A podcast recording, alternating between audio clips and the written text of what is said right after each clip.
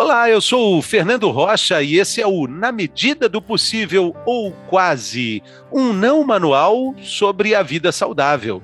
Não manual porque a gente, felizmente, não tem manual.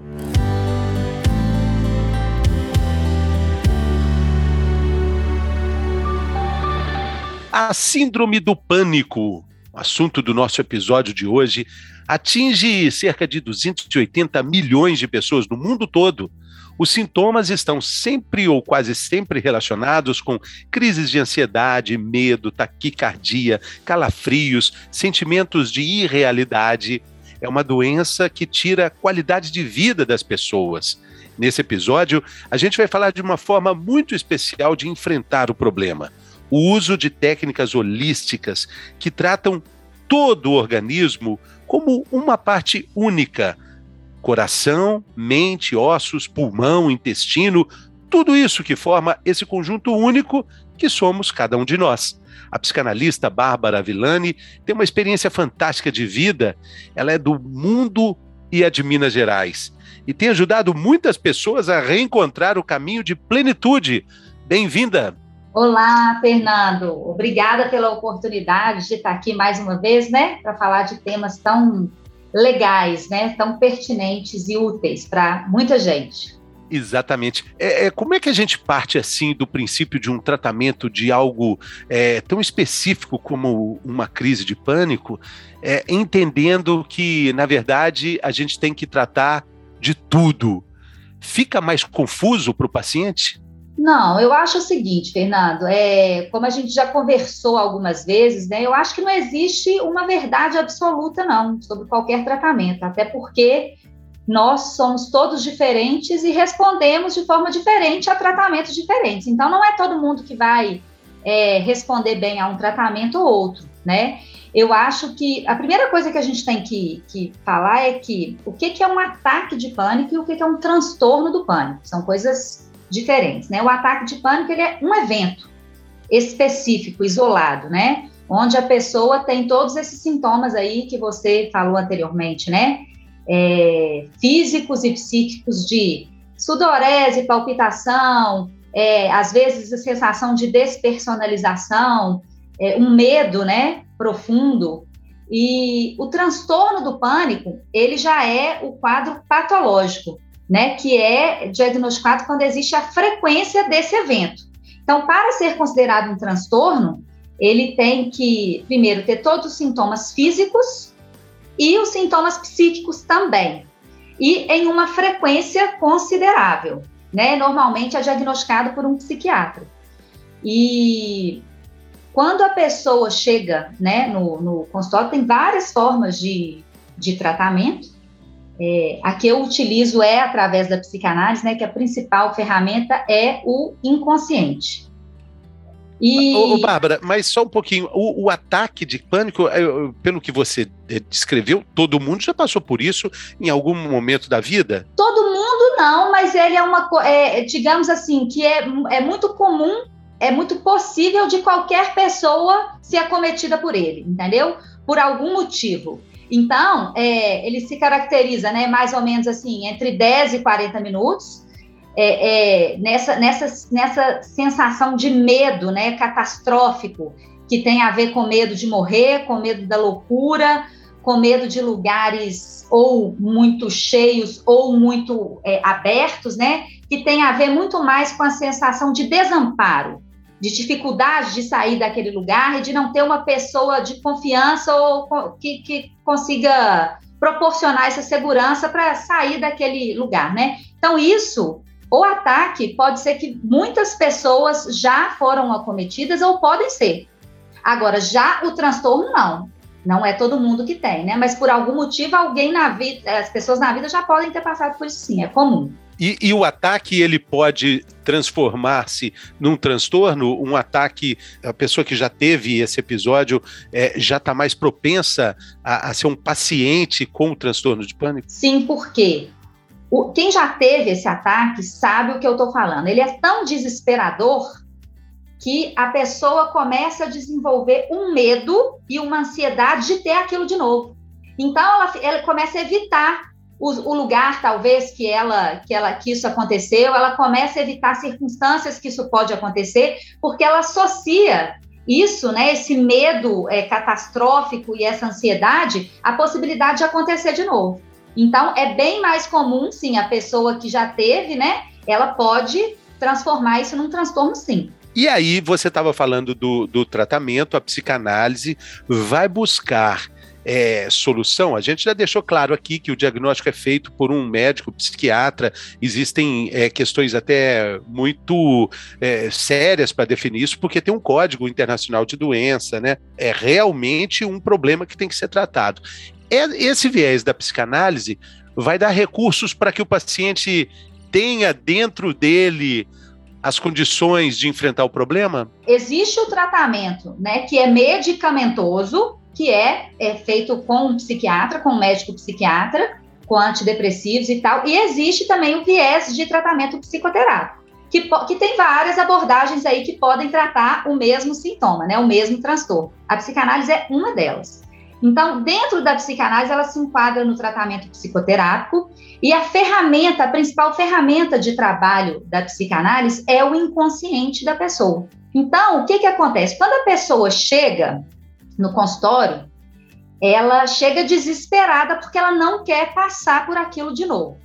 E aí a gente começa num processo de investigação, né? Quando que aconteceu? Como que aconteceu? Aonde você estava e tal? E aí a pessoa começa a falar. Em um primeiro momento, ela não associa um evento específico ao ataque do pânico, não.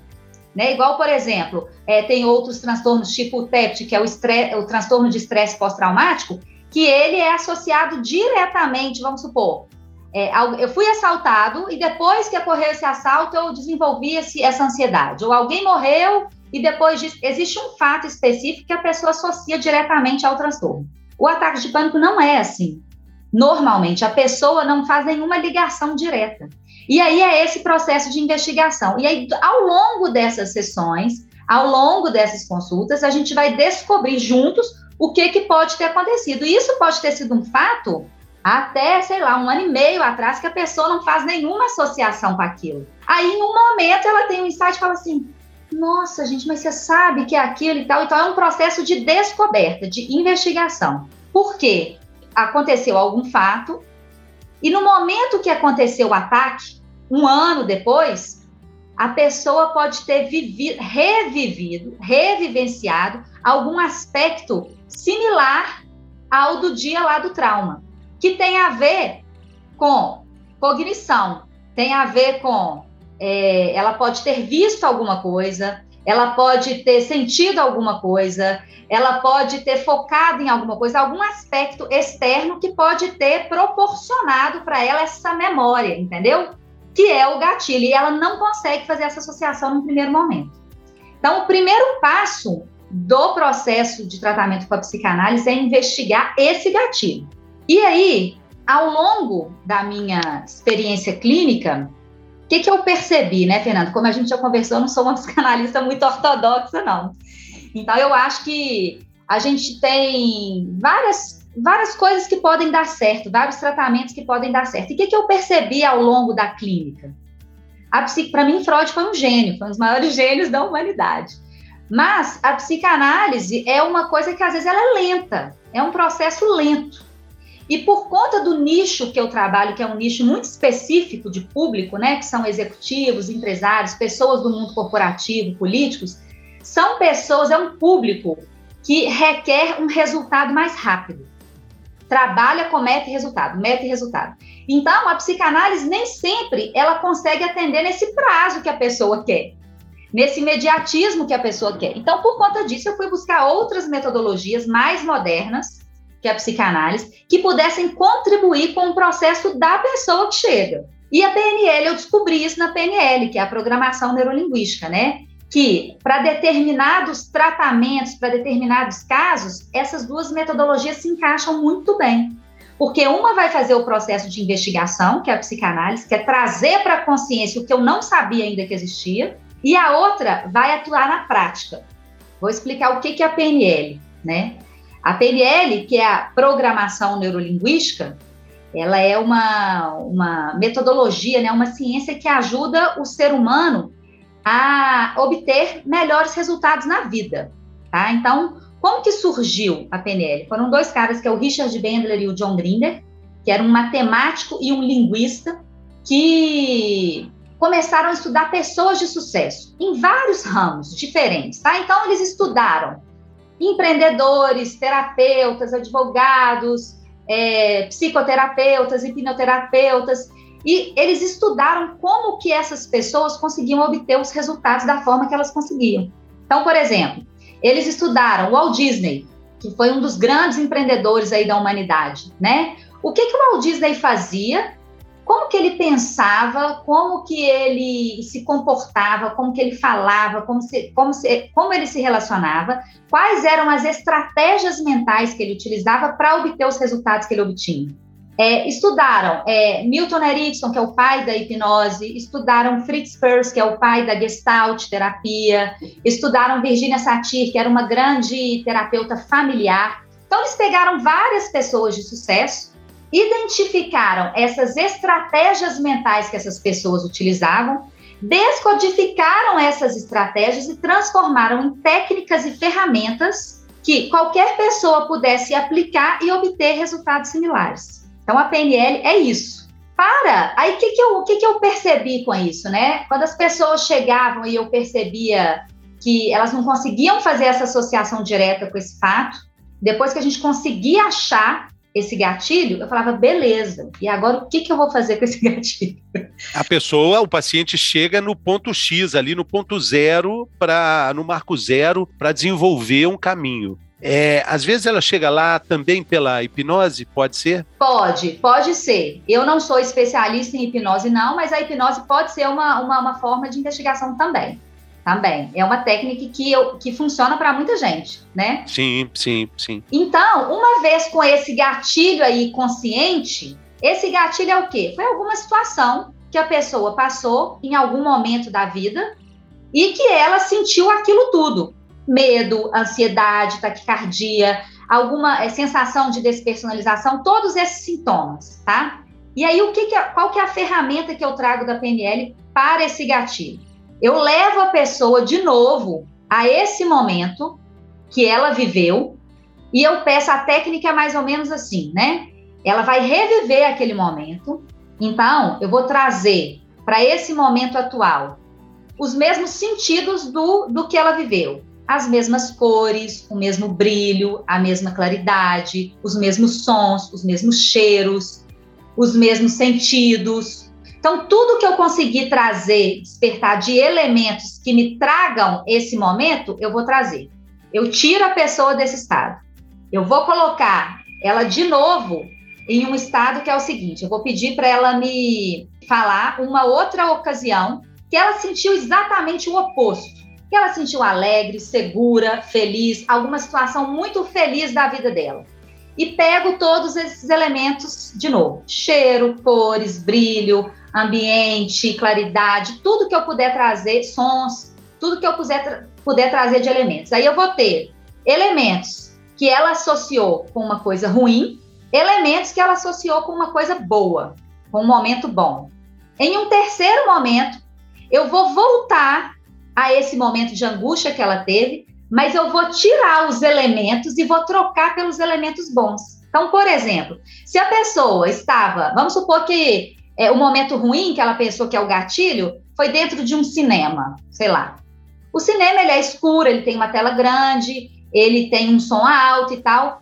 Eu vou mudar os elementos desse ambiente, eu vou mudar as cores, eu vou mudar os sons, eu vou mudar os sentidos, eu vou mudar tudo, de forma que todos esses elementos bons, positivos, entre nessa situação gatilho que foi um problema. E aí a pessoa, ela enxerga, é impressionante, porque quando a pessoa está vivendo aquilo, quando ela está participando daquele processo, ela está de olho fechado e revivendo. A gente consegue perceber na face dela como que ela está mudando aquela experiência. Como que ela, como que muda o semblante dela, aquele semblante às vezes de tensão e tal, vai ficando mais leve, e aí a gente força é, a mente inconsciente a toda vez que pensar nesse momento, pensar nessa segunda opção, que é essa opção de experiência ressignificada. Todas as vezes do dia que essa pessoa lembrar disso, ela vai lembrar da segunda opção. Por quê? Porque a nossa mente inconsciente, ela processa por emoção e por repetição. Uma vez que eu consigo transformar a emoção dela nessa técnica de angústia, de medo, de ansiedade, para leveza, alegria ou o que for, todas a, a emoção eu consegui. Então eu preciso repetir essa emoção mais vezes para que todos os circuitos neurais cerebrais consigam como se fosse transformar aquilo num hábito entendeu? Agora, é para os nossos ouvintes que já tiveram algum episódio ou estão lutando contra é, esse transtorno de pânico, qual é a dica que, que, que fica? Quais são as questões que precisam ser entendidas em um momento assim, que é né, sabidamente de completo desespero e descontrole também? O que, que dá para pensar de positivo no momento assim? Ó, a primeira coisa é é, a, a, pessoa que ela sofre do ataque de pânico ou do transtorno de pânico, ela tem pensamentos específicos, né, que a gente chama de pensamentos automáticos, que normalmente são associados a alguns temas: a morte, a loucura, ao descontrole e a agorafobia, que é o medo de lugares vazios. Então, assim, essa pessoa, ela pensa: eu vou morrer, eu vou ter um ataque cardíaco aqui e ninguém vai me salvar eu, vamos supor, se ela estiver dirigindo, ela pensa, eu vou perder o controle, eu vou bater o carro e vou morrer. É, eu não vou conseguir respirar, meus órgãos não estão mais funcionando bem, então eu vou morrer porque eles vão parar ou eles vão entrar em colapso. É, e aí, por, aí, quando ela começa a pensar nisso, naturalmente você tem uma resposta fisiológica do corpo, que é alteração cardio, cardio, né, cardiovascular, você tem alteração da sua respiração, sudorese, é, tremor e por conta disso a sua respiração muda. A sua respiração ela fica mais curta e, e, e mais rápida. E isso gera uma disfunção, um desequilíbrio, vamos colocar assim, de oxigênio e gás carbônico. Isso dá uma sensação de despersonalização, que é tipo uma loucura. Assim, a pessoa fala: "Eu sou mesmo quem que eu sou? Quem que eu sou?" Ela fica meio perdida, meio confusa. E isso é desesperador. O que ela precisa entender é que ela não vai morrer disso.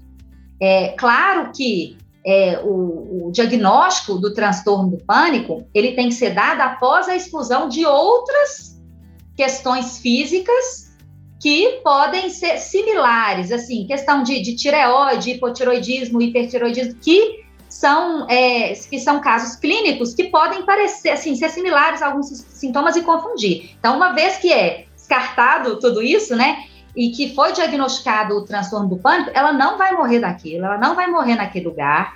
É, essa sensação, ela vai durar de 10 a 40 minutos. Então, o que ela tem que fazer naquele momento é, se ela estiver dirigindo um carro, por exemplo, é imediatamente parar em algum lugar seguro e respirar. Se ela estiver em pé, andando na rua, ela procurar um lugar para ela sentar mais calmo e que. E a, a, a forma mais eficaz disso passar naquele momento do desespero é a respiração. É, é ela retomar a respiração, que a gente chama de respiração pelo diafragma, né? Você coloca uma mão no peito e uma mão aqui no abdômen e você inspira e tenta movimentar apenas o abdômen, sem fazer uma distensão aqui no peito.